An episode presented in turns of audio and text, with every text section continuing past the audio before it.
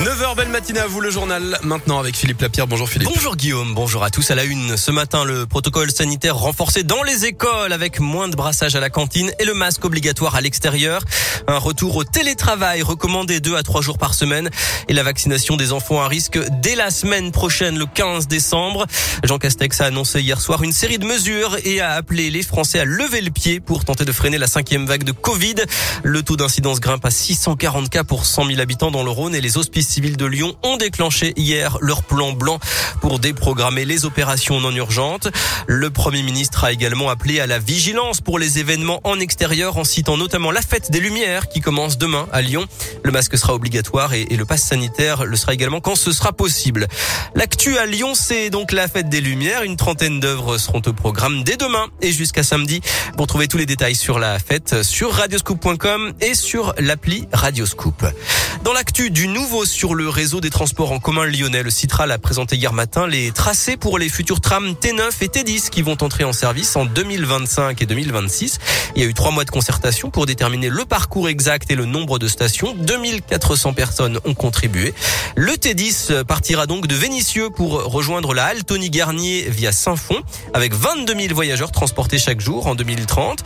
Une bonne nouvelle donc pour cette ville du sud lyonnais qui jusque-là n'était pas desservie. Le maire Christian Se réjouit de l'arrivée du tram. C'est une réussite pour Saint-Fond parce que c'était absolument nécessaire. Et puis c'est une réussite pour la métropole parce qu'enfin la métropole va couvrir toutes les villes de la première couronne. Nous sommes les petits derniers pour le coup. Hein, c'est ce que je disais. Le T10, euh, c'est le dixième tramway. Beaucoup de villes ont été servies, soit par le métro, soit par le tramway. Et nous, mais ça n'est pas un hasard. Il était difficile de faire arriver le tramway. Nous avons euh, le boulevard périphérique à traverser. Nous avons des ponts à passer. Et nous avons aussi notre zone PPRT de risque technologique qui impose beaucoup de contraintes. Donc ça explique peut-être pourquoi nous sommes les derniers à être desservis. La coupe prévisionnelle du T10, 230 millions d'euros. Et puis pour ce qui est du T9, qui reliera Vaux-en-Velin à Charpennes en passant par Villeurbanne, c'est 224 millions d'euros.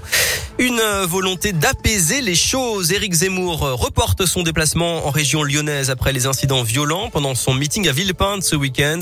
Le candidat d'extrême droite était attendu aujourd'hui, même si l'info a été peu communiquée. Il explique donc ce matin sur BFM annuler ce déplacement dans une volonté d'apaisement. Des militants de SOS Racisme avaient été agressés et le candidat a porté plainte après avoir été empoigné par un homme avant de monter sur scène. Le grand déballage d'Alexandre Vincent, dès le maire Les Républicains de Rieux-la-Pape publie un long message sur Facebook pour parler de son divorce, une séparation compliquée. Le site Médiacité affirme qu'il a dû suivre un stage de responsabilité parentale, sa femme euh, l'ayant accusé de violence sur son fils de 4 ans. Une enquête serait également ouverte d'après le site internet pour mauvais traitement et violence sur mineurs. L'élu dément formellement et annonce porter plainte pour diffamation contre Médiacité. Des nouvelles de l'OL. On connaît le nom de la future enceinte d'OL Valley. Ce sera la LDLC Arena. Le chantier devrait démarrer début d'année prochaine. La salle devrait accueillir 100 à 120 événements par an avec 12 à 16 000 spectateurs, des spectacles, des concerts, des salons, mais aussi des matchs d'Euroleague de Lasvel et de e-sport, les jeux vidéo. Jason Denayer out pour deux mois. Le défenseur central belge de l'OL a une entorse de la cheville droite.